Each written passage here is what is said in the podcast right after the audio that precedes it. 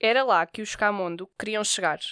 O vagão 69 foi a sua última viagem, um ano antes de a guerra terminar, e meses depois de Beatrice ter visto partir o marido e os filhos no vagão 62, para o mesmo destino, Auschwitz. Nunca mais se reencontraram, assim se extinguiu uma família. Não quero que saia daqui sem esperança nos homens. Sabe que Moisés dava tudo por um caviar e um salmão fumado como este, só para homens, e serviu-me do seu prato.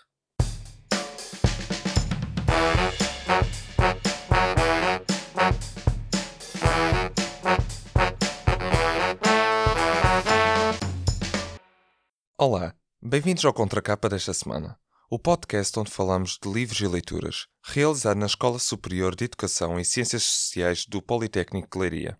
Neste Contracapa temos connosco Jéssica Marques, estudante da ESEX no mestrado em Ensino do primeiro ciclo do Ensino Básico e de Português, História e Geografia de Portugal no segundo ciclo do Ensino Básico.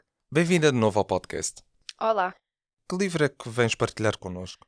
O livro que venho partilhar hoje chama-se A Escada de Istambul, de Tiago Salazar, que é um escritor português, condutor tuk-tuk. Porquê é que escolheste este excerto? Uh, este excerto faz parte do último capítulo do livro adorei todo o livro e este certo para mim, apesar do livro depois uh, ter ainda a árvore genealógica da família, e eu tenho uma pequena mania que é antes de comprar um livro ler sempre a última, a última parte e acho que pode incentivar outras pessoas uh, a lerem este livro. Então, pode só nos explicar assim, resumidamente, a história deste livro? Isto não é um livro sobre Auschwitz, embora neste certo fale, é um livro sobre os Camondo, uma família que morava em Istambul. São considerados os Rothschild do Oriente. E foi uma família que desenvolveu muito Istambul, desenvolveu escolas, o comércio. Foi uma família muito importante também para a arte.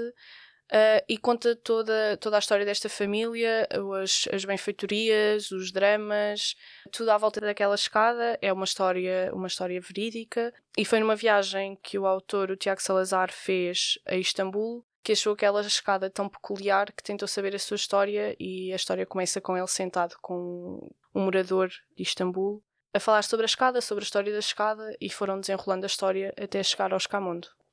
Ou seja, conseguimos ver aqui uma relação entre o autor e uh, os próprios personagens da história. Sim, ele costuma escrever, ele tem mais alguns livros, mesmo livros de, de viagens, uh, e tem outros históricos. Uh, neste momento estou a ler dele também o Magriço, e tem o Pirata das Flores, tem outros, outros livros assim sobre história. A Casa do Mundo, As Rotas do Sonho, Viagens Sentimentais, são livros de, de viagens essencialmente. Consegues explicar porque é que este livro é especial para ti? Este livro é especial para mim porque foi-me oferecido em 2016 pelo meu namorado e foi o primeiro presente que ele me ofereceu. E foi muito certeiro, ou seja, não namorávamos assim há tanto tempo, não conhecia o autor, não conhecia o livro e, e gostei muito.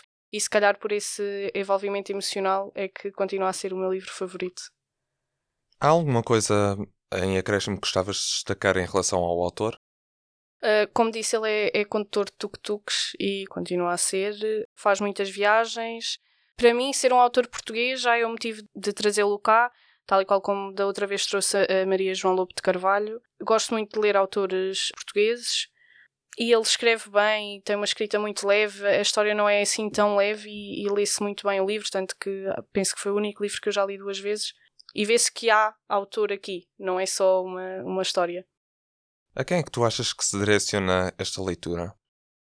A pessoas que gostem de conhecer história de outros países, de outras famílias. Agora está muito em voga os livros sobre Auschwitz.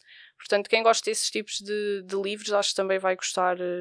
Acho que também vai gostar deste, porque não estando relacionado com, com Auschwitz, o final da família acaba por ser esse. Não sendo diretamente relacionado com os campos de concentração, acho que acaba por ser um, um um bom livro para quem gosta desse tipo de livros.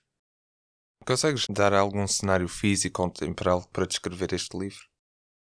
Há vários cenários muito bem descritos neste livro. A escada, claro, a capa do livro é a escada.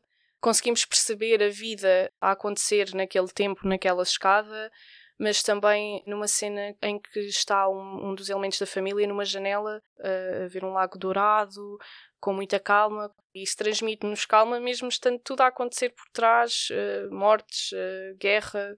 Acho que são dois cenários assim importantes. Com essa descrição, conseguimos criar aquela imagem visual uh, do lago. Sim. Consegues descrever este livro em uma palavra ou em algumas palavras? Talvez um, reviravoltas porque quando está tudo a encaminhar-se para determinado lugar, acontece alguma coisa, acontece uma guerra, acontece uma morte na família, acontece um mau negócio e, e as coisas mudam. Portanto, reviravolta, acho que é a palavra. Seja um livro cheio de altos e baixos. Sim. então, Jéssica, muito obrigado por teres vindo aqui.